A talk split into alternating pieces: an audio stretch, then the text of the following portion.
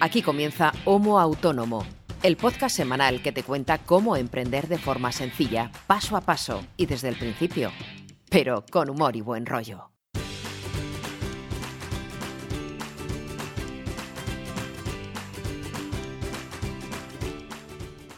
Hola amigos, hola amigas, bienvenidos y bienvenidas a un nuevo episodio, el número 40, número redondito de Homo Autónomo, el que esperamos sea ya a estas alturas vuestro podcast de emprendimiento y trabajo por cuenta propia favorito.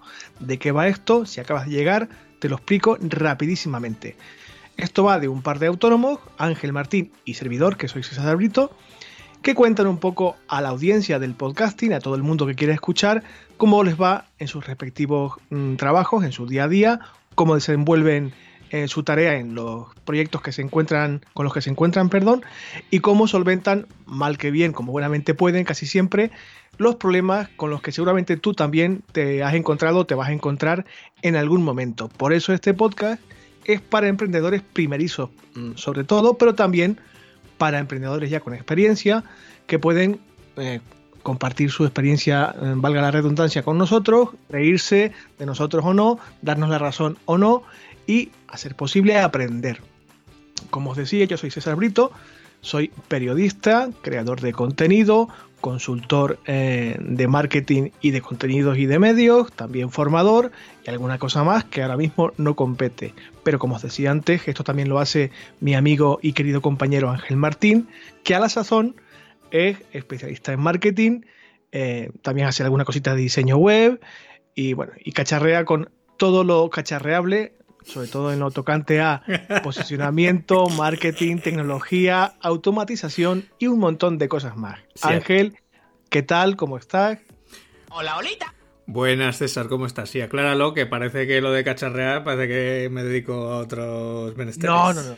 Todo, todo con sentido y con, hasta donde yo sé, con muy buenos resultados hasta hasta el día de hoy, vaya. Estoy encantado, Ángel, encantadísimo. No sé si te acuerdas de que cuando grabamos los programas en verano, siempre arrancaba el podcast, me cago en la puta, qué calor hace, estoy hasta las narices, esto es un puto infierno. Bien, ahora estoy encantado. ¿Por qué? Porque llueve, hace fresquete, está el día encapotado y eso a mí me encanta. El hecho de trabajar en casa calentico con calcetín gordo y batica empieza a dar resultados en esta época del año y estoy encantadísimo. Sí, por aquí también estamos en pleno invierno ya. De hecho, aquí ha venido, nos ha debido de dar la cola de la famosa Dana y hoy eh, estaba la autovía impracticable. Más que para ir en coche, estaba para ir en moto de agua. Pero bueno, aquí tan a gusto. Aquí tan a gusto en casa, eh, ya con la calefacción puesta, se está divinamente. Solo espero que no se caiga el cable de la fibra de lo que está cayendo de agua afuera, pero por lo demás. Eh, Malo ha de ser. Yo ya he puesto también la calefacción ayer, se lo he dicho en redes a Naturgy, a la empresa que me lleva a mí la. Oye, la pongo hoy.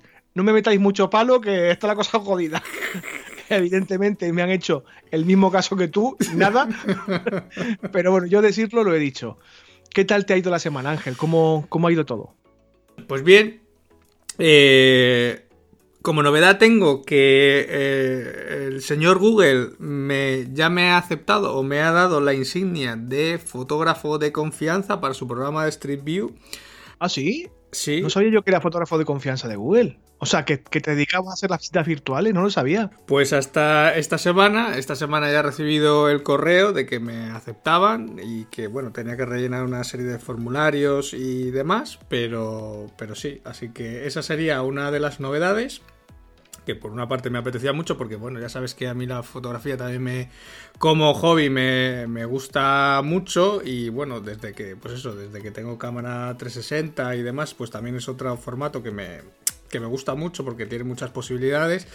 Y bueno, desde que tuve la, cámara 360, pues he empezado a, hacer este tipo de, de recorridos. No, no tanto para venderlo como tal como un servicio, porque, bueno, tampoco de momento ni siquiera lo he publicitado ni, ni hecho nada.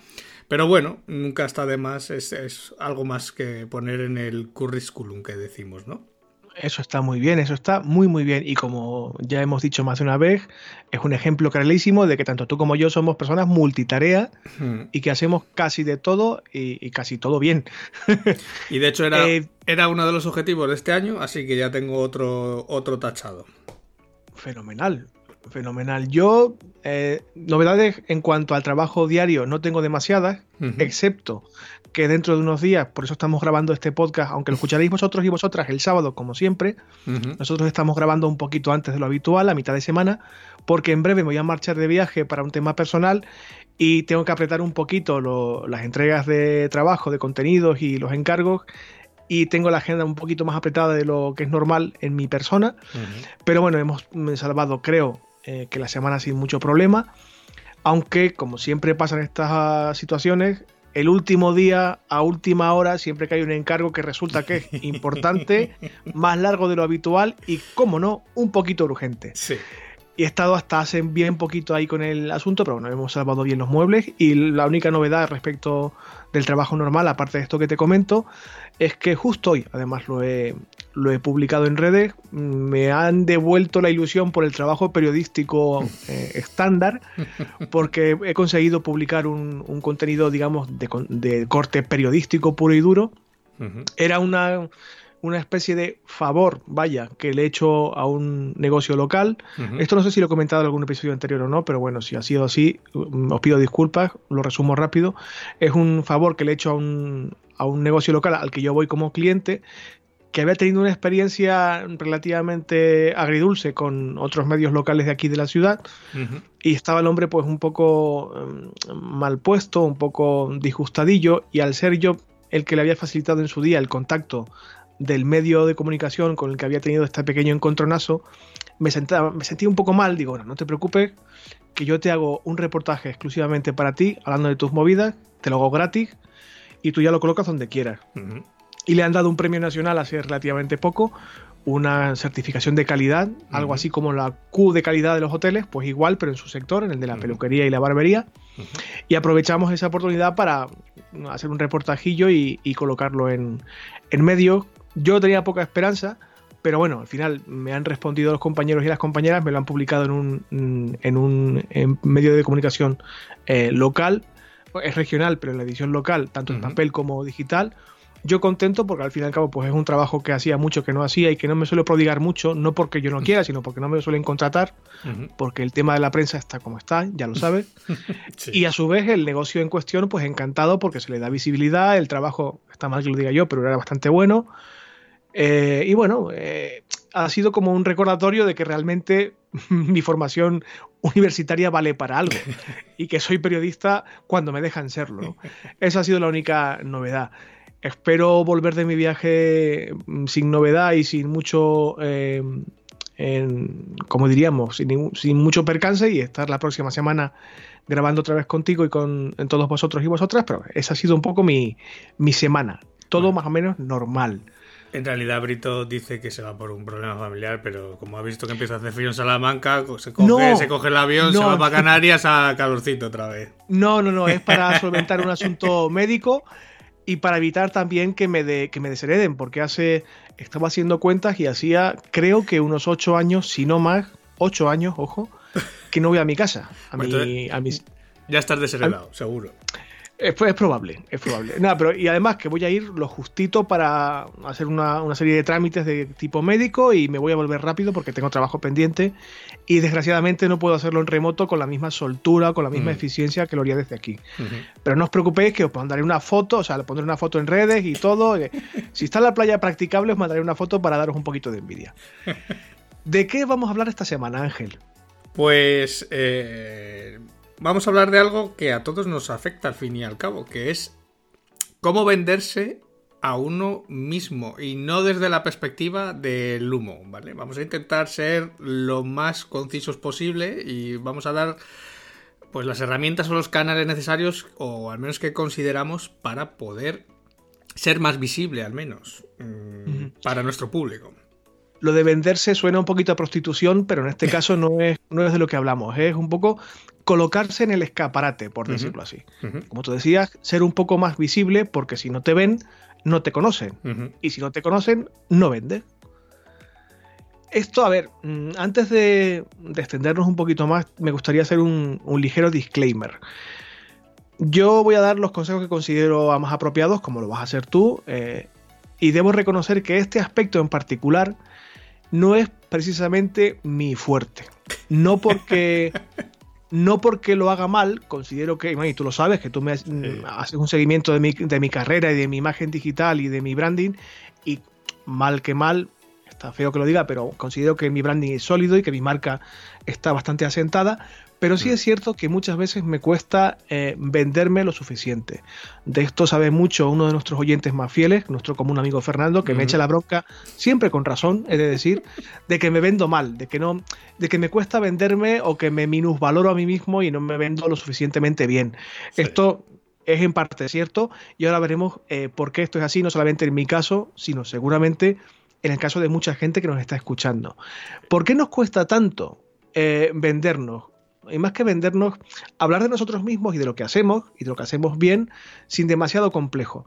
Yo realmente no sé muy bien qué razón puede haber para esto. Pensando sobre ello, preparando la escaleta y, y dándole un poco vueltas al asunto mentalmente, me imagino, aunque no tengo pruebas ni argumentos sólidos para esto, pero me imagino que puede que tenga que ver con por una parte, la forma de ser de cada uno, que eso es impepinable. Sí, Hay gente que, por carácter le cuesta. Mm. Y puede que tenga también que ver con una especie de educación cultural judeocristiana. Entiéndaseme bien, no quiero meterme en terreno farragoso, pero es cierto que por la forma en la que nos hemos educado desde pequeñitos, lo de tirarse el pisto o ser un poco ególatra no es la palabra, pero el tener cierto puntito de vanidad. No está bien visto en nuestra sociedad occidental desde el punto de vista eh, judeocristiano. Esto no es ni bueno ni malo, es simplemente lo que es. Mm, por contra, si ah, vemos otro tipo de sociedades y de cultura, eh, sobre todo de forma de educar, eh, vemos que en los países anglosajones o de tradición anglosajona que tienen una raíz socio-religiosa diferente a la nuestra, mm. esto cuesta bastante menos. Y a los niños pequeños y a todo el mundo, vaya, no es que se les eduque específicamente para esto, pero sí que se les dan las herramientas para hablar bien en público, eh, contar un poco, eh, venderte algo que es mm, objetivamente una nimiedad y te lo venden como si fuera la gran historia y realmente eso es positivísimo. Estamos hartitos seguramente de ver eh, ejemplos de proyectos de emprendimiento, de empresas, de, de mucho tipo de trabajos sobre todo de, ese, de esa esfera de influencia del, mercado anglosajón, mm. que dices tú, qué bien se venden, qué bien lo cuentan, qué bien lo explican, quiero comprar esto ya, no sé lo que es, pero lo quiero comprar ya. Y luego analiza y es una tontería, pero se saben vender bien. No sé si esta carencia es únicamente española, es un tema europeo, tiene que ver con la idiosincrasia de los países, como te decía antes, con la forma de ser de cada uno, pero hay que reconocer que a todos nos cuesta, no solamente a mí, como ya he dicho, sino a mucha gente.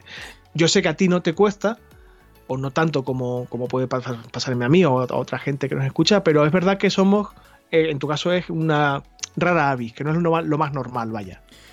Mm, es un tema yo creo que es de educación en el fondo, porque mm, esto los americanos lo hacen muy bien, y, de hecho se entrenan desde pequeñitos, desde pequeñitos están presentando en clase trabajos, eh, preparan discursos, los famosos eh, equipos de debate que vemos en las películas y en las series. Y, si tú te acuerdas cuando ibas a clase de pequeño, en la famosa EGB y bueno, luego en la ESO y en la LOXE o en la, bueno, como se llame ahora, que ya ni sé cómo se llama, eh, esto los chavales no lo hacen, o por lo menos nuestros chavales no lo hacen. O sea, aquí al final la, la, chavalada empieza a hablar en público, a quitarse un poco la, vergüenza cuando llega casi a la universidad, porque no le queda más remedio. De hecho, acuérdate. Y no siempre, y no siempre ¿eh? Acuérdate de nuestra famosa asignatura de comunicación interpersonal que te hacían subirte casi encima de la mesa a hacer el mono.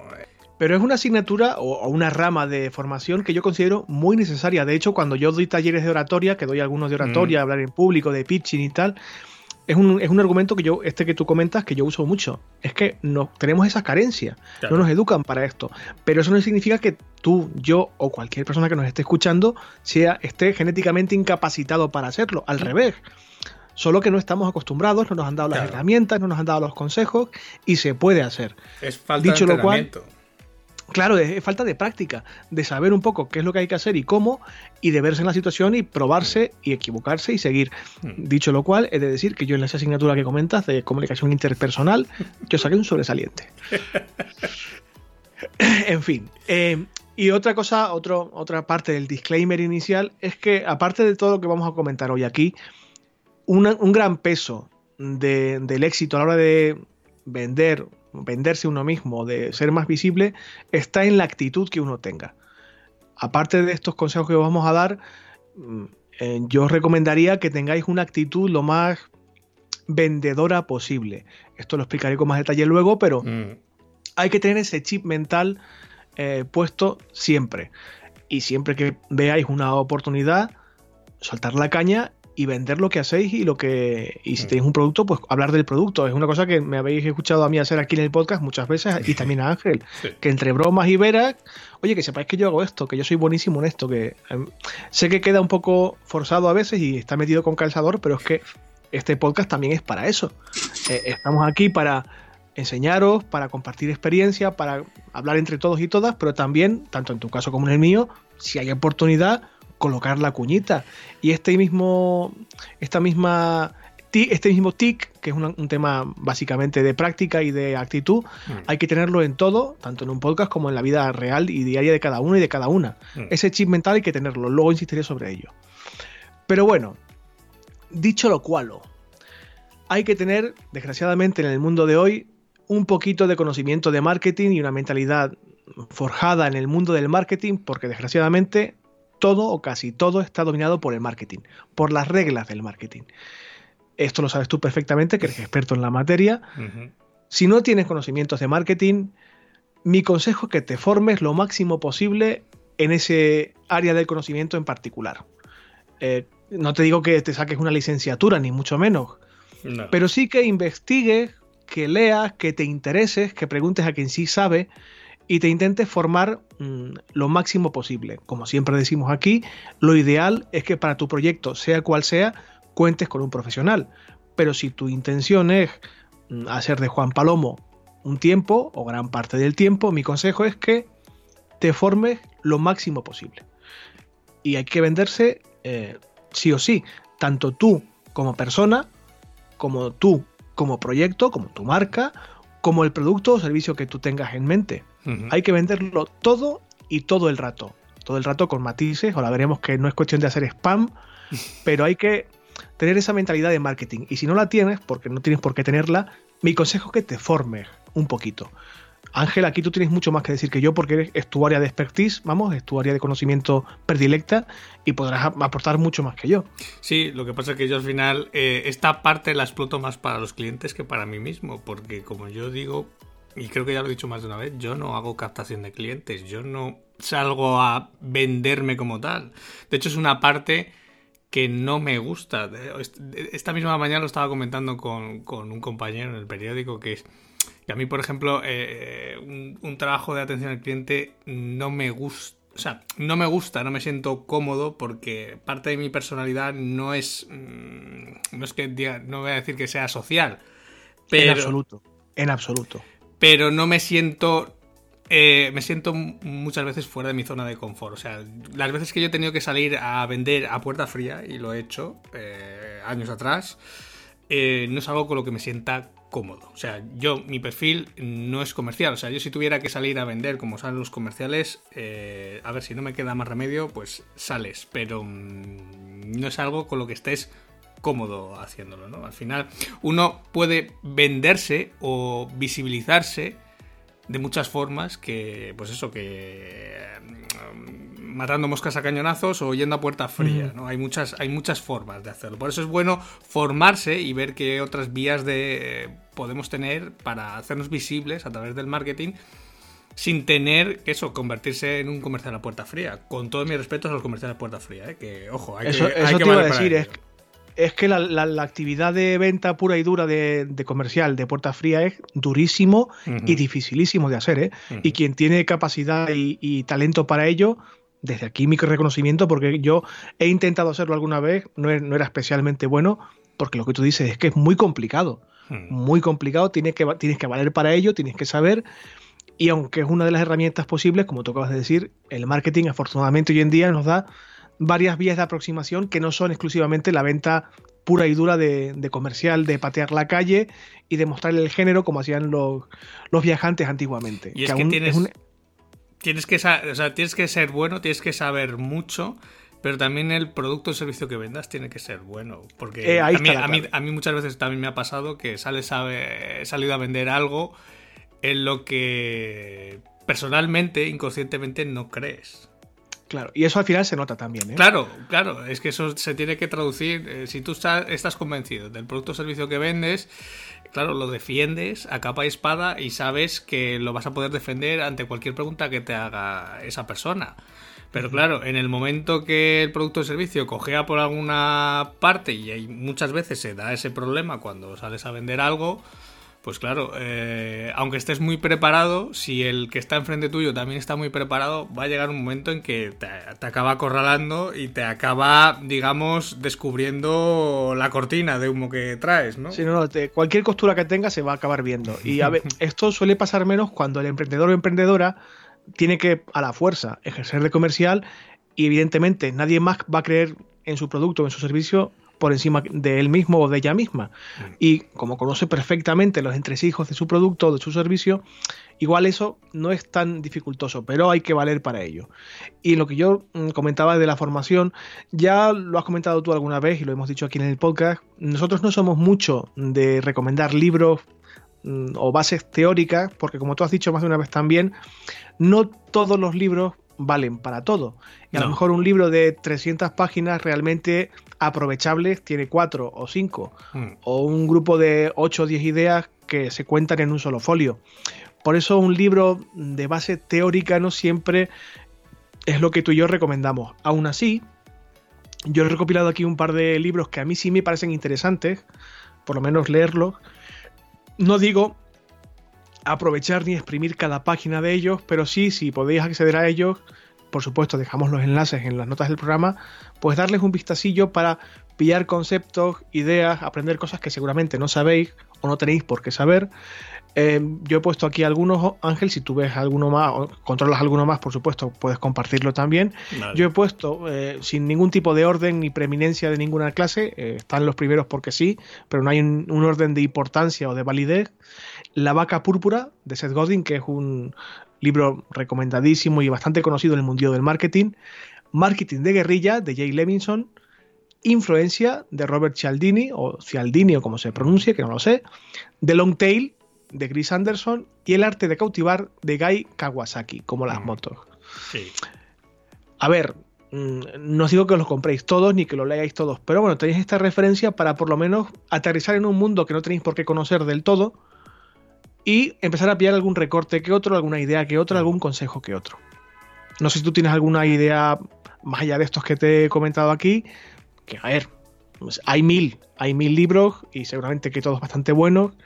No sé cuánto de este grupo de cinco o seis libros es aprovechable para quien nos escucha, porque confío en que sean personas muy diferentes entre sí, que tengan muchas necesidades diferentes y cada caso es muy distinto entre sí pero bueno, yo le recomendaría alguno de Alexander Osterwalder, sobre todo el de generación de modelos de negocio, que les va a ayudar a muchas veces a pensar o a estructurar ese proyecto, ese negocio que, quieren poner en marcha. Al final, eh, el libro de generación de modelos de negocio se basa en explicar cómo funciona el canvas o el lienzo del modelo de negocio y todos los patrones de modelos de negocio que hay o que están más o menos reconocidos. Entonces, al fin y al cabo, te, te ayuda a pensar en lo que hablamos muchas veces en, algunos episodios, en, en qué es lo que quieres hacer y cómo cómo montarlo al fin y al cabo, porque muchas veces sabemos lo que queremos hacer, pero no cómo, cómo hacerlo. Y,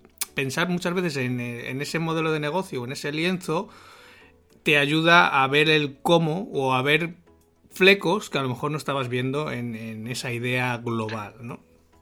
Tengo una, una, amiga que está ahora mismo en un momento vital complejo, está viendo hacia dónde tirar y me comentaba que tiene idea de hacer un proyecto eh, relacionado con la comunicación, pero está muy muy perdida, no sabe realmente cómo arrancar. Y creo que le voy a recomendar este libro que comentas para que se haga un canvas y por lo menos sepa si puede tirar para adelante, si dar el siguiente paso o no. Hablando de Canvas, no sé si está en la lista de temas del programa del podcast o no, pero si no lo está, deberíamos dedicar un episodio al Canvas también, ¿eh? Vale. Porque es pues una herramienta bastante útil. Pues ese lo tengo fresquito porque estoy estas semanas explicándose a los alumnos. Pues la semana que viene, si os parece bien, mm, o, vamos, las próximas semanas, no tardando demasiado, capítulo del Canvas que te crió. Bien, vamos al meollo del asunto que siempre nos vamos por las ramas. Eh, a ver, para vender, lo decía al principio, una de las claves, aparte de la actitud de la que ya hemos hablado, mm. es ser visible. Tienen que verte para comprarte. Y eh, tienes que vender tanto lo que haces, como lo que vendes, si es un producto, como lo que tú eres como empresa, como mm. branding, incluso tú mismo como una persona individual, si es que no tienes todavía un proyecto muy cuajado o un, producto eh, con un prototipo mínimo viable. Hay que vender todo lo que tú eres y todo lo que tú haces como un conjunto. Y para vender todo eso hay que hacer que todo eso en conjunto a su vez sea visible. Hay evidentemente dos vías para hacerlo, una a la lógica y una virtual. Ni una es mejor que otra, ni una es mm, peor que la eh, contraria. Son dos vías con sus características eh, propias cada una. Alguna de ellas, la virtual, por ejemplo, puede que sea relativamente menos costosa en economía y en trabajo, iba a decir, aunque con muchas comillas, porque requiere su curro también. Y quizás el más el que consume más tiempo es, digamos, la, visibilidad analógica, como veremos luego. Por empezar, por lo más viable económicamente, eh, si estáis empezando y estáis un poquito pelados de, de dinerillo. Virtualmente tienes unas 5 o 6 vías de visibilidad bastante potentes. La principal, sobre todo, es tu web. Porque tu web es tu casa. Es donde tiene que focalizarse toda tu actividad virtual es, digamos, un centro de actividad que tiene que tener una perspectiva 360. Hacia tu web tiene que ir todo el tráfico que puedas y desde ahí tiene que, digamos, emanar todo el contenido que tiene que ver con tu producto, con tu servicio y con tu marca. Tu web es la responsable de aglutinar tu tráfico. En tu web es donde vas a obtener leads o clics de venta, o solicitud de mayor información, solicitud de presupuesto, etc. En tu web podrás contar tus movidas, tus historias, lo que sea que quieras contar, en un blog, en un podcast, como quieras, y en tu web podrás intentar por lo menos afianzar tu relación con tus potenciales clientes, mm. ya sea a través de una estrategia de inbound marketing, de la que ya hemos hablado aquí, mm. o simplemente a, través de una relación un poco estrecha de interacción normal, virtual, pero digamos normal entre vendedor y cliente, en, tu web, ya sea con correo, con formularios de contacto, con encuestas, con lo que sea. Recordamos una vez más que el inbound marketing no es válido para todos los proyectos porque hay gente que tiene más prisa y ya hemos comentado aquí que el inbound marketing pues maneja unos tiempos claro, maneja unos tiempos un poquito más ah, dilatados, evidentemente, pero sí es cierto que aunque no tengas una estrategia de inbound marketing en mente, una web sí que es imprescindible. Porque la web es, como digo, el centro neurálgico de toda tu actividad digital. No, al final, al final tu web es tu escaparate online. No Efectivamente. no tiene más. es igual que tienes un local o tienes una tienda a pie de calle. Eh, eh, si no tienes un local a pie de calle, pero y quieres que la gente te vea, digamos que el único sitio donde puedes poner un escaparate digital donde la gente te pueda encontrar y en el que puedas poner lo que a ti te salga del bolo, porque esa es otra cosa, claro. El siguiente punto que tienes, sí, también es un escaparate digital, pero con limitaciones. Ahí no puedes hacer lo que quieras. En tu web puedes hacer lo que te dé la gana, poner lo que te dé la gana, ponerlo como a ti te guste, o más o menos. O puedes poner los contenidos que quieras, puedes hacer lo que, o sea, puedes hacer exactamente lo que tú quieras. Y eso es, esa libertad no la tienes con ninguna otra ah, vía que vamos a ver a continuación. Entonces, de todas las que vemos aquí, donde hay más control es aquí en la web. Hmm. Donde tú tienes más control de lo que pasa y cómo pasa es en tu propia web. Claro, aquí lo único que lo primero que necesitas saber es qué quieres conseguir con tu web, qué objetivo tienes con la web, porque en función de lo que vayas a, a definir como objetivo, la web se tiene que construir de una forma o se tiene que construir de, otra. Mm, no tiene más. Si tú quieres captar clientes, pues simplemente con una pequeña home, un buen blog con buenos contenidos y un formulario de contacto, eso te puede hacer de un pequeño embudo para empezar a generar esos leads. Si quieres vender tu producto, tu servicio online, la construcción es diferente. Si quieres mezclar ya ambas, la construcción es diferente. Claro, a medida que la cosa se va complicando, pues eh, lo primero que hay que pensar es qué es lo que quiero hacer con la web para pensar cómo construir esa web. No eh, construyo la web y luego eh, voy adaptando lo que quiero a lo que voy haciendo, ¿no? Es, eh, es justamente al revés. Primero pensar y luego construir con el cimiento sólido. Mm. Y al hablar de web, y tú lo has citado ahora, es equiparable tanto web corporativas, por decirlo así, como tienda online, como mm. eShop. Mm. En este caso, el concepto es el mismo, es un escaparate digital, que es lo que tú comentabas. Otra vía, aparte de la web, son las redes sociales, de las que ya hemos hablado aquí también. Y como tú decías ahora, es un canal bastante versátil y relativamente potente si se gestiona bien, pero eh, tienes un control algo más limitado. Sin embargo, es un escaparate muy útil, sobre todo porque son de uso masivo. Por eso es interesante que tu marca, tu proyecto, tu empresa, eh, tu branding tenga presencia digital en redes sociales. Cuidado con esto. Es, es bien sabido que las mayoritarias, Facebook, Twitter, Instagram, YouTube, etcétera, son eh, interesantes y puede que se pueda aplicar una estrategia en redes con tu producto o con tu servicio, con tu empresa. Pero hay más redes sociales. Hay redes sociales sectoriales, menos conocidas, pero que también eh, funcionan. Y funcionan donde realmente importa, que es en el sector que a ti te interesa. Evidentemente yo no las conozco todas, pero si tú tienes un sector muy marcado, muy limitado, específicamente definido, sabrás seguramente que existe ese tipo de red. Se me ocurre, vamos, lo más clásico, lo más socorrido, en el sector de la restauración, si tienes una posada, un restaurante, pues TripAdvisor, por ejemplo, o Fork o algo así. De este tipo de redes hay muchas. Y tener una presencia digital en ellas es interesante. Como también lo es tener cierta presencia en blogs de terceras partes o en webs que no sean la tuya que sean influyentes en tu sector. Es decir, igual que tú tienes una web que puede tener o no un blog, pero en el que tú compartes contenido tanto tuyo como de tu sector, es interesante que webs, digamos más, entre comillas, importantes o con mayor alcance que la tuya, eh, sepan de tu presencia, sepan de lo que, de lo que haces, de por qué haces lo que haces y cómo. Eh, llegar a este tipo de blogs eh, o de webs influyentes no siempre es fácil, pero con tiempo y contenido de calidad, del que siempre hablamos aquí, de contenido que aporte valor, a la larga es posible que tengas una ventana de oportunidad. No confundir webs influyentes con influencers. Son cosas diferentes. Puede que un influencer tenga a su vez una web influyente de verdad, pero no todos los influencers son, digamos, mm, perfiles a los que es conveniente asociarse. Porque no todos los influencers responden a tu perfil de edad, a tu tipología de cliente, a tu buyer persona, etc. Pero sí hay muchos blogs pequeñitos o grandes eh, de un tipo o de otro que sí que tienen cierta influencia o cierto peso en tu sector.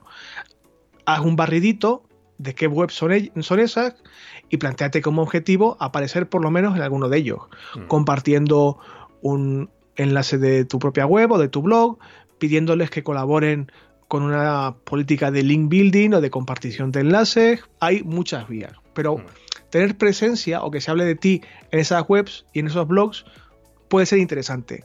Otro debate sería el cómo llegar a esas webs a cambio de una cantidad de dinero determinada, que eso, en fin, tiene sus eh, matices éticos y morales, de los que no voy a hablar hoy, porque evidentemente no me da tiempo y no es el caso, hay quien paga para aparecer en esas webs.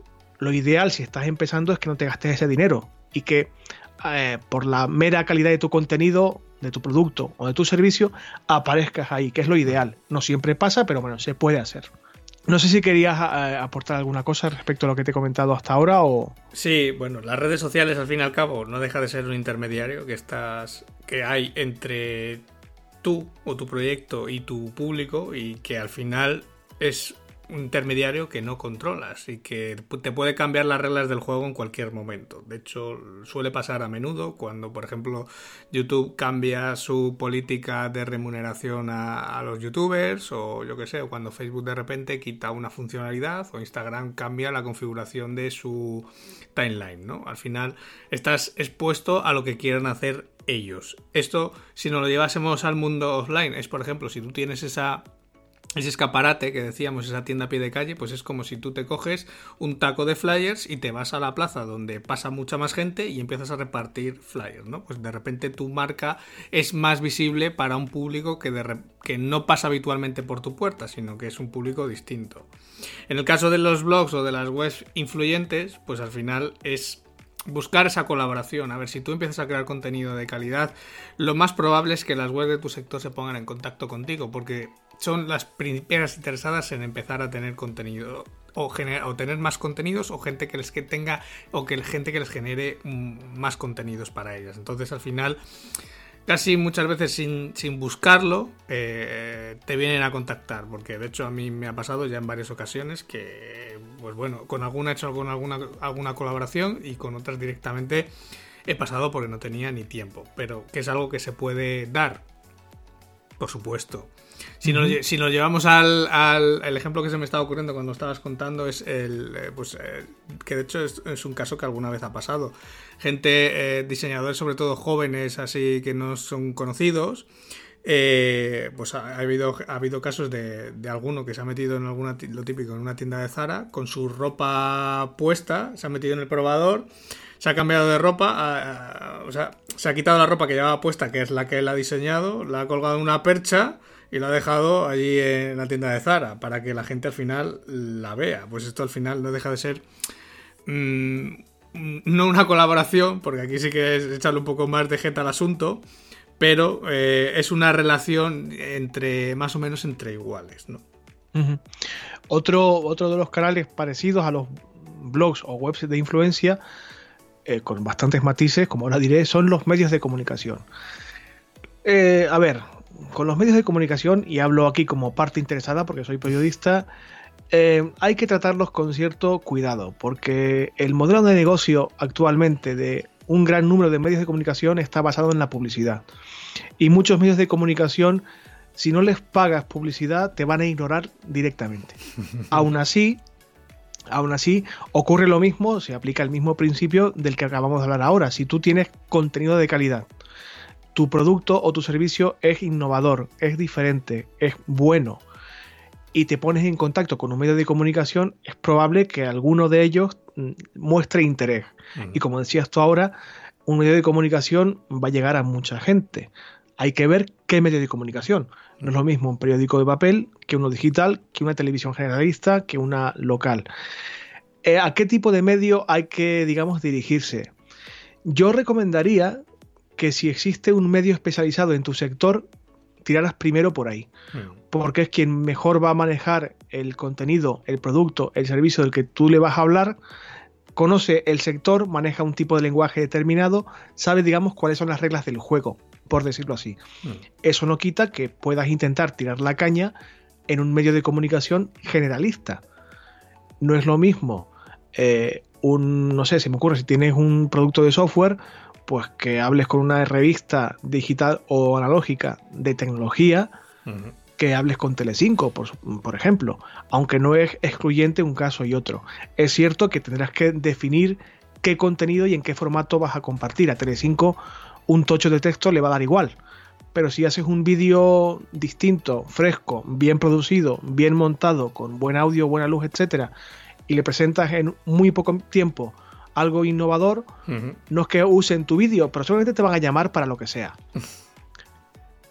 Insisto, yo prefiero, vamos, en vuestro lugar yo intentaría buscar medios especializados, medios de comunicación especializados, que a veces coincide con los blogs y webs, pero no siempre, y trataría de tirar por ahí primero. Y luego, eh, o conjuntamente, mejor dicho, también, si queréis, eh, contar con medios de comunicación, digamos, tradicionales o, de los de toda la vida.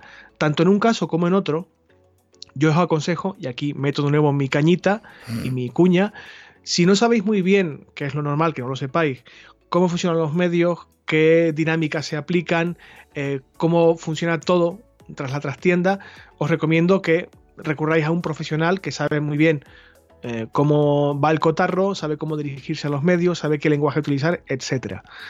Aunque mm, yo preferiría que antes que probar los medios, porque es muy frustrante a veces, eh, pusierais la cara en el asador en los mm, canales de venta o visibilidad que ya hemos hablado aquí, de los que ya hemos hablado aquí. No sé si tú tienes que aportar algo de los medios, porque también los conoces bien. No, bueno, que al final, eh, si no tienes algo noticiable, eh, es difícil que aparezcas en los medios, al fin y al cabo. ¿no? Necesitas darles un cebo, algo que sea noticiable como excusa para que lo puedan publicar, porque si no, ya te digo, al final, o si no, o pagas un y reportaje y entras como casi como publicidad, o si no, hoy en día es muy difícil mm, aparecer en ellos con contenido editorial. Claro, es que es complicado, por eso matizaba lo del modelo de negocio de los medios y que, bueno, siendo una vía válida, no es la que yo elegiría en primer lugar, pero bueno, estar está. Eh, al igual que hemos hablado de webs mm, y blogs, digamos, especializados o de tu sector, sectoriales, también hay foros, foros de debate, de discusión, también específicos de tu sector. Y si no lo hay, macho, ideal, crea tu uno hmm. y da el paso adelante tú primero que nadie para tener ahí un centro de discusión, un foro de debate, de creación de conocimiento, de compartir un poco experiencias y conocimiento, donde algún usuario final o algún proveedor también puede recalar para ver quién eres tú, qué haces y por qué ese foro en concreto tiene ese movimiento tan bueno. Hmm. Puedes o recalar en uno de ellos o crear tú uno propio. Sí. Porque como decía antes, la actitud es importante. Y si tú tienes que tener iniciativa, pues está bien tenerla. Pero tienes que investigar primero qué foros hay, si los hay, si no los hay, cómo crearlo, etcétera. Sí, lo único que los foros sí que dan un, dan un huevo de trabajo eh, a la hora de moderarlos, aunque luego sí que si el proyecto Pita es, un, es una vía de fácil monetización luego, porque puedes eh, convertirlo en un membership site de comunidad o, puedes dar una serie de servicios añadidos a ese mero foro, ¿no? Al final eh, tienes un, un grupo de personas que están concentradas en el mismo sector, es fácil poderlo luego monetizar. Hablar de foro es hablar de un centro digital, perdón por la sirena, no es cosa mía. Eh, al hablar de foro hablamos de un centro de discusión y de intercambio de conocimiento, de debate y de cosas interesantes, no de foro coches. No tengo nada contra foro coches en absoluto, pero no es ese tipo de foro en el que estoy hablando, del que estoy hablando. Y del mismo modo que puede haber foros especializados, aprovecha e imítanos. Haz un podcast como este, no como este, no nos jodas, no nos pises el mercado, pero puedes hacer un podcast corporativo que hable de tu producto, de tu servicio y de lo que tú haces. Seguramente eh, no habrá demasiadas personas o demasiadas empresas, demasiados proyectos en tu sector que ahora mismo tengan un podcast activo mm. con contenido de calidad y que proponga valor. Aprovecha el momento del podcasting que estamos viviendo en España ahora mismo y crea uno. Mm. Es, como veis por el ejemplo de Ángel y el mío, bastante fácil, súper divertido y te va a diferenciar sí o sí. Sí, y aparte, pues eso, antes que hacer un blog es mucho más fácil hacer un podcast. Porque vas a tener mucha menos competencia y, la audiencia cada vez es mayor. Al igual que os hablamos de estos, digamos, canales de visibilidad de tipo digital, evidentemente también hay canales de corte analógico.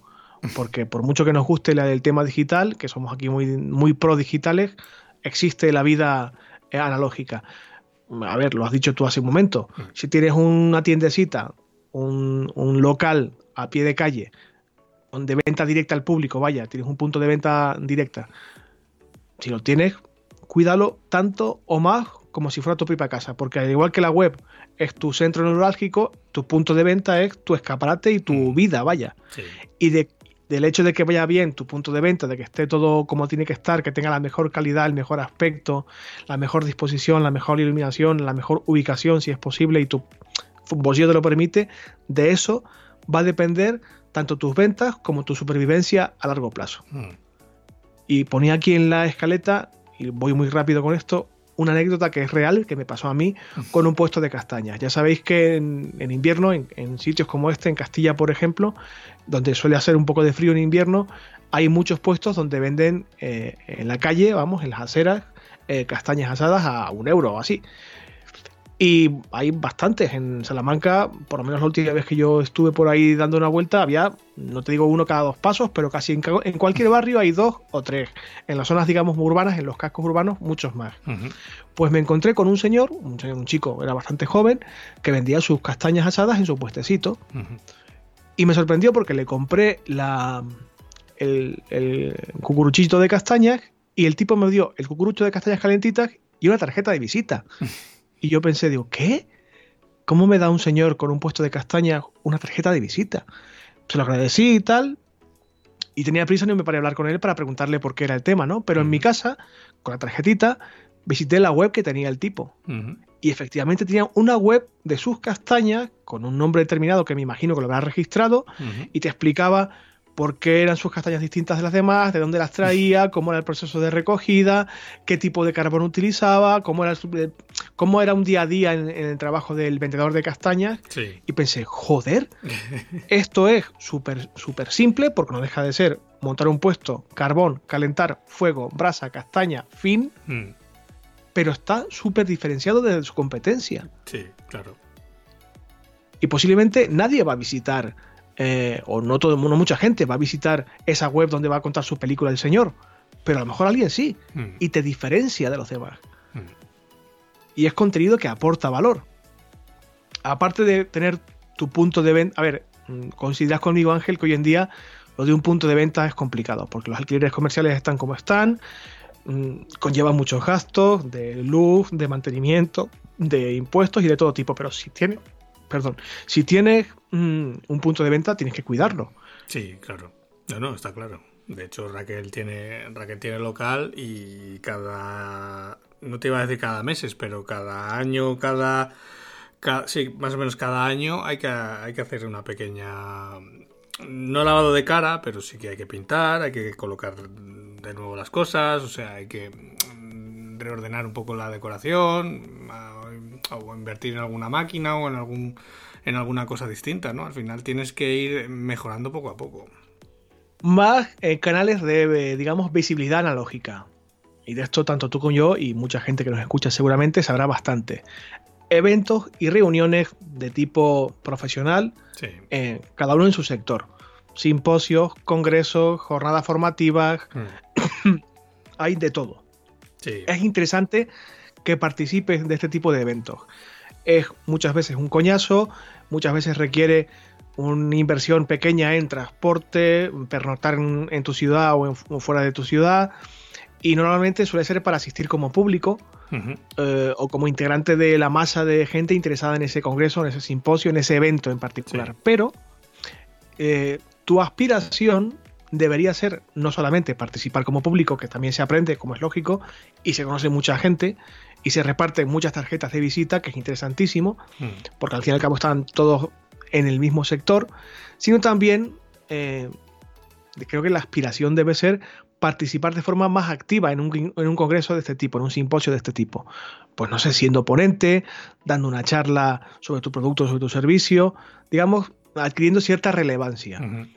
Esto no es fácil, no te van a proponer que seas ponente en un evento de alcance nacional o internacional a la primera, pero si eres un visitante habitual y eres un poco proactivo, proactiva, y te mueves un poquillo y si te haces notar, en el buen sentido de la palabra, es posible que te den un toque, como decíamos antes, con los blogs y las webs de influencia. Si tu contenido es bueno, si tu producto es bueno, al final te van a decir, oye, ¿a ti no te interesaría participar en la próxima edición hablando de esto o de esto otro?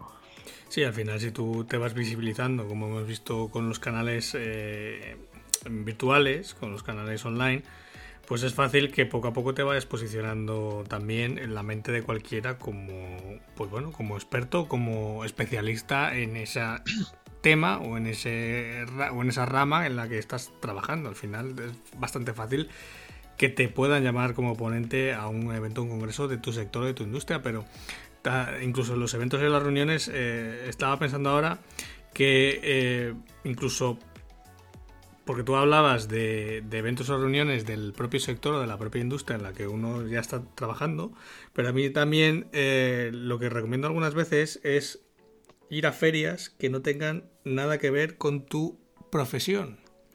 Vale, imagínate que tú eres, bueno, tú eres en este caso creador de contenido, periodista, pero o puede ser desarrollador web, o puede ser diseñador gráfico, y a lo mejor en tu ciudad hay una feria ese fin de semana, yo qué sé, de veterinarios. Pues los veterinarios están allí con más veterinarios y con empresas farmacéuticas o de otro del ramo similar al suyo. Pero todos esos veterinarios, si tú eres un desarrollador web, pues o tienen web o si no tienen web, la necesitan, o lo mismo tienen web y necesitan cambiarla. Al final tienes ahí un público enclaustrado durante dos días, que a lo mejor tienes 200 clientes potenciales que muchas veces están aburridos porque o no pasa nadie por el stand o, bueno, o tienen un rato de aburrimiento y tal. Entonces al final es una forma bastante fácil de poder venderte, de poder captar esos clientes cuando sobre todo al principio estás empezando. Mm. Es público, entre comillas, cautivo hasta cierta mm. forma. Yo he hablado de eventos públicos de corte profesional, pero como tú bien dices, cualquier evento público eh, que donde, donde tú puedas percibir cierta oportunidad. Hmm. Hay que ser un poquito avispado para eso, pero donde tú puedas ver, oye, ¿y por qué no me meto en un congreso, como tú decías, de, hmm. farmacéuticos, de médicos, de dentistas, de veterinarios, de lo que sea? Sin probar, no te vas a ir. Eh, sin probar, no sabes si te va a ir bien o no. Hay que probar. Y del mismo, tipo, del mismo modo que hay eventos de este tipo, eh, digamos, formales o serios, entre comillas, también los hay a veces introducidos dentro de este tipo de, de reuniones, eventos de tipo más informal, que se, estila mucho en los eh, contextos de emprendimiento, eh, tipo cerveza después del trabajo, net meetings, networking, after work, etc. Hmm. Acude si puedes a este tipo de eventos porque, oye, te vale para palpar cómo está el sector, qué se respira, saber qué opinan tus compañeros en un entorno bastante más informal, no tan orientado a la casa y captura del cliente, etcétera, pero es interesante que se hable de ti, hmm. vaya. Y del mismo modo, también en talleres formativos, como decíamos antes, en principio como alumno o como alumna si es el caso, pero también con la aspiración, porque aprender siempre es bueno, pero también con la aspiración de en algún momento dado impartir tú una formación que tenga que ver con lo que tú haces, con tu actividad, con tu producto, con tu servicio. sí.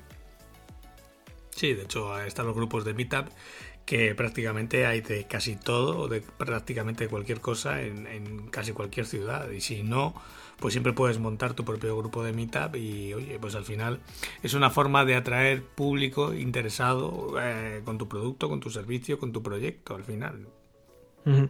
Y para terminar, porque vamos un poquito largos de tiempo, e intenta participar, o si puedes y tu logística te lo permite, montar algún actividad, algún proyecto que tenga que ver con la responsabilidad social corporativa y que tu imagen de marca se vincule con proyectos que tengan que ver con el apoyo mutuo, con la solidaridad, con el consumo o la actividad empresarial responsable, etcétera.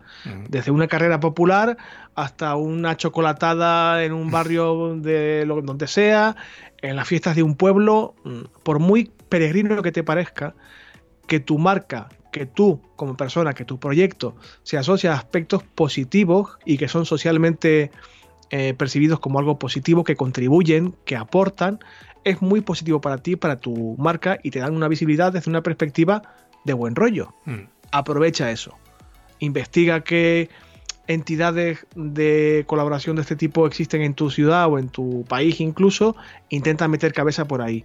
Y si quieres empezar desde abajo, pues crea tú algo pequeñito. Mm. Colabora con una ONG, habla con alguien de tu barrio que necesite un poco de ayuda. Mm. No, no hay que pensar tampoco en una cosa enorme, con una logística inmensa. No estamos hablando del Circo del Sol. Se puede empezar desde pequeñito. Sí, puedes empezar con las camisetas del equipo de fútbol de tu barrio, o sea que Por ejemplo, y pues la tienda del pan o lo que tú quieras. Cada, cada realidad es diferente, cada caso es distinto, pero oportunidades de colaborar y de que tu marca tenga una entidad de responsabilidad social corporativa es bastante fácil. Ah. Bueno, por resumir. Resumiendo. Aparte de la actitud del chip, digamos, empresarial, es interesante que antes de plantearte ser más visible tengas datos, datos a mansalva. es interesante que puedas monitorizar todo lo posible dónde está tu público, qué sector de público es el que te interesa y cómo se comporta, en qué red social es más activo, qué páginas visita, qué términos clave le interesan en sus búsquedas de Google. Y una vez que tengas la suficiente cantidad de datos, lo, que todo el mundo llama como Big Data, que está para petarlo ahora mismo, con esa información fundamentada, decidir qué canal es el apropiado para ti. Eso por una parte. Por otra parte, ya sé que es absurdo que lo comente, pero tienes que cultivar tus habilidades sociales, sobre todo si tus canales de visibilidad van por el eh, cauce analógico que acabamos de comentar. Porque, a ver, te va a tocar interactuar socialmente con, otras personas. Entiendo que si estás por emprender, a la fuerza te va a tocar, eh, digamos, ser súper agradable, súper empático, súper comunicativo y tal. Si por lo que sea no lo eres, si no, es, no se encuentra en tus, entre tus habilidades, haz un pequeño esfuerzo y también fórmate, recibe talleres o mm. ve vídeos motivacionales, lo que quieras, pero intenta quitarte esa pátina de, persona que no, es hábil socialmente. Si no está en tu personalidad, entiendo, en tu forma de ser, entiendo que es una puta mierda, que es horrible, que te va a angustiar, pero no hace falta mm, conquistar Roma en un solo día, eh, poco a poco. Sí y evidentemente relacionado con esto pierde el miedo y sobre todo la vergüenza, porque el miedo y la vergüenza no te van a ayudar en lo más mínimo. Te van a meter en tu agujerito, en tu zona de confort, en tu cubículo y no te va a hacer visible qué es lo que te interesa. Y como decía al principio, ten el chip de empresa siempre puesto. Hay que echar la, la caña siempre que se pueda. Hay que buscar todas las oportunidades posibles. Esto se adquiere con un poco de práctica y siendo un poquito avispado o avispada. Y si no hay oportunidades, intenta crearlas por tu cuenta, que es donde realmente está la innovación. Sí, al final, sí, al final cuando, eh, cuando uno lo entrena, ese chip de emprendedor, eh, es fácil mm, detectar ideas de negocio fácilmente. ¿eh? En el día a día. De hecho, yo prácticamente no hay día que no piense, coño, esto se podría hacer así, así. O de repente un alumno te dice, ah, pues he pensado esto y yo ya lo empiezo a cruzar con otra cosa y se me ocurre algo eh, que montar. Luego, a ver, no, no, no, no puedo montar todo lo que se me ocurre, pero, pero eh, al final es algo que si lo despiertas es muy fácil luego ver oportunidades prácticamente cada día. Claro, el hecho de que se te ocurra una idea no implica necesariamente que esa idea, primero, la vayas a poner en práctica y segundo, sea un éxito. Pero oye, la idea está, la actitud está, el chip mental está. Hmm. este podcast es un claro ejemplo de ello. Hmm. Nosotros hablamos en su día de hacerlo, pero pasó mucho tiempo hasta que al final nos pusimos a ello. Pero oye, la chispita se, encendió en algún momento dado. El mundo, está lleno, el mundo está lleno de ideas, pero no tanto de ejecuciones. Entonces al final... Exacto. Y como todo en la vida, y ahora mismo, según está todo montado, mm, los cambios son constantes. Todo cambia constantemente y a muchísima velocidad. Y hay que estar un poquito pendiente de esos cambios que se producen en tu mercado, en la economía, en tu sociedad, en tu público. Intenta estar pendiente de cómo cambia tu entorno para adaptarse a él lo máximo posible. Tanto en el mundo del marketing como en cualquier otro eh, aspecto clave que te afecte a ti directamente lee todo lo que puedas, investiga todo lo que puedas, pregunta a gente que sabe de estas cosas, infórmate bien de cómo funciona tu sector, de lo que ocurre en tu sector, porque es una cosa que vas a tener que hacer constantemente. Esto es un aprendizaje constante. Y por último, desgraciadamente esto no va a suceder, eh, esto de tener éxito, visibilidad y vender más y mejor y tal, no va a suceder en dos días. Ten paciencia porque esto requiere tiempo y trabajo.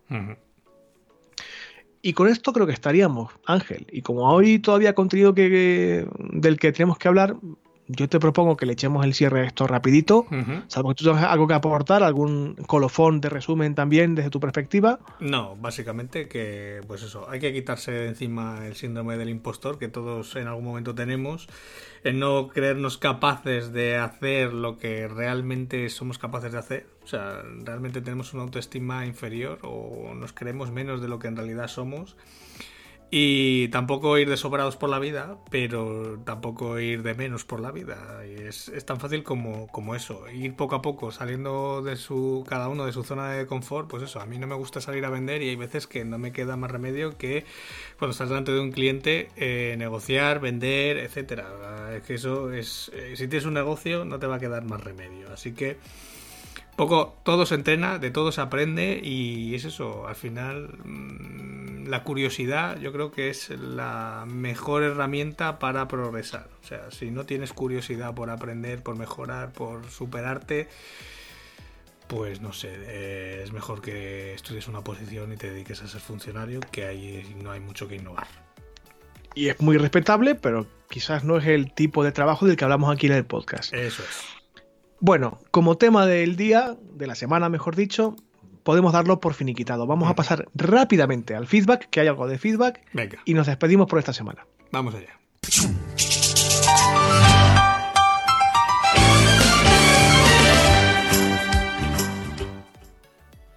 Bueno, resulta que en algunos episodios pasados, en un episodio pasado, no sé si fue el de la semana pasada o la anterior, uh -huh.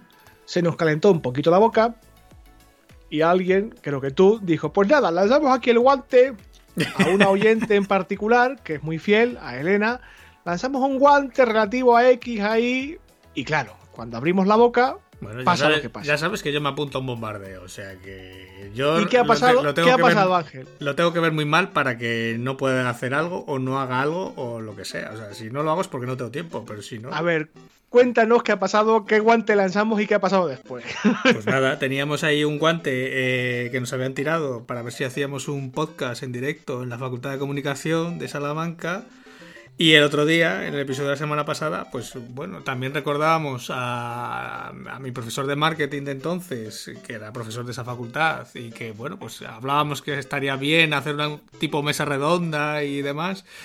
Y precisamente le echamos el guante a, a, Elena. Y pues Elena ha recogido el guante y ha dicho que a ver cuándo lo organizamos. Pues nada, si es buscar un día, tampoco hay mucho problema. O sea, sé, podcast con público. en falso directo y con un invitado de postín que, que, podría ser el protagonista de una mesa redonda que seguramente será interesante. Yo estoy flipando, muy contento además. ¿eh? Sí, sí. Y vamos a poner todo de nuestra parte para que ese guante se convierta en realidad y a, sí, sí. hacer un poco algo eh, curiosito, con poder vestirlo bien y quizás con motivo del primer aniversario o rondando esa fecha podamos hacer algo mm, de este tipo. Bueno. Yo estoy encantado. El guante, Elena, está recogido y vamos a hacer todo lo posible. Lo que salga de ahí ya no lo sé. Eso sí. Si te, echan de, si te echan de tu trabajo no es cosa mía.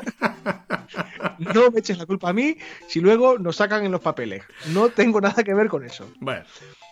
Bueno, y por una vez en la vida, uh -huh. otro oyente muy habitual, eh, Fernando, al que hemos citado ya hoy, uh -huh. nos ha mandado una duda por el cauce correcto, es decir, en un comentario de iBox. ¿Qué nos dice Fernando? Un aplauso y un beso tan.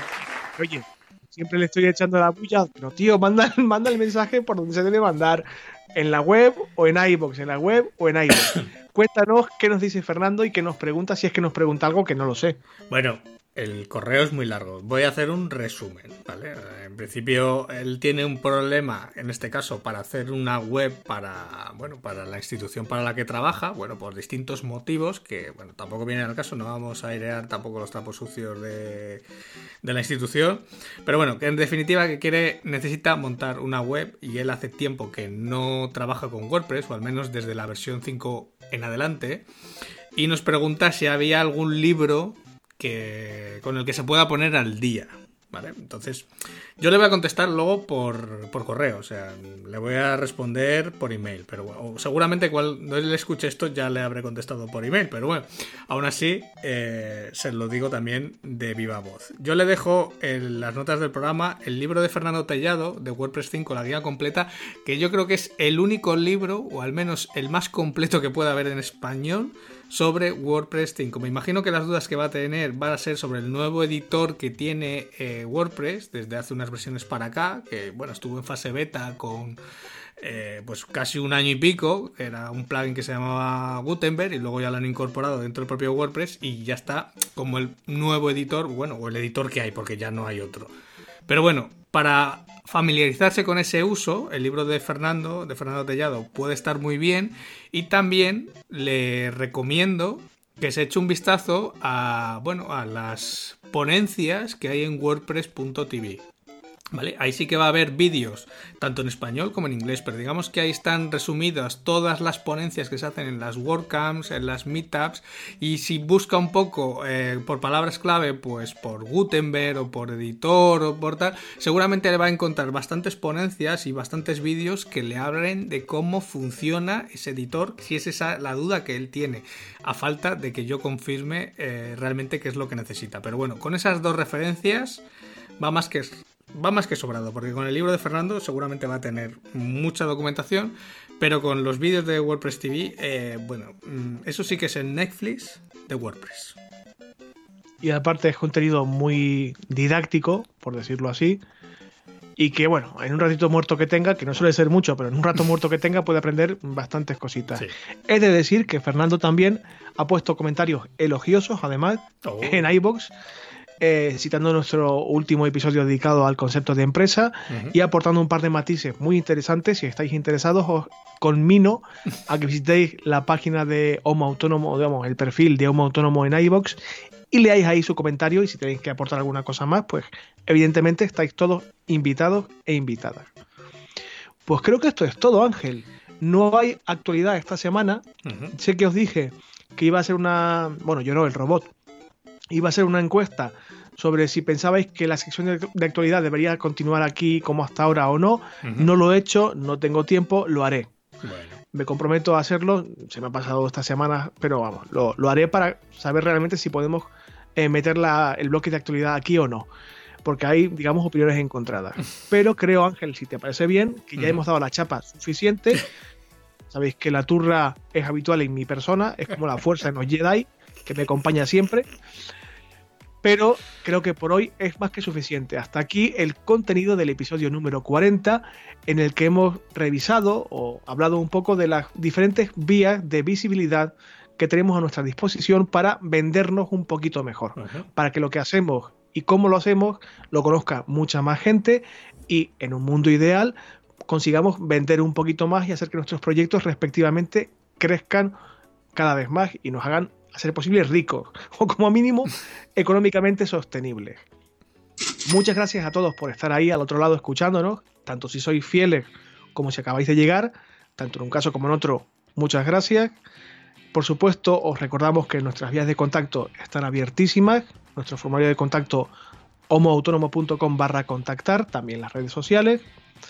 Y eh, os animo también a que si podéis, si queréis, si nos importa y nada, tenéis 5 segundos, que es lo que se tarda, nos pongáis comentarios en iBox, nos deis una valoración positiva en iTunes, un corazoncito, un corazoncito verde en, en, Spotify, porque así los clientes de podcasting pues nos van valorando positivamente, vamos subiendo un poquitito en los listados, en los rankings de podcasting dedicados a estos temas y también este proyecto será más visible, un poquito más grande cada vez, el conocimiento será mucho mayor, nuestra comunidad será mucho mayor y todos y todas aprenderemos un poquito y seremos en un mundo ideal también un poco mejores. Mm.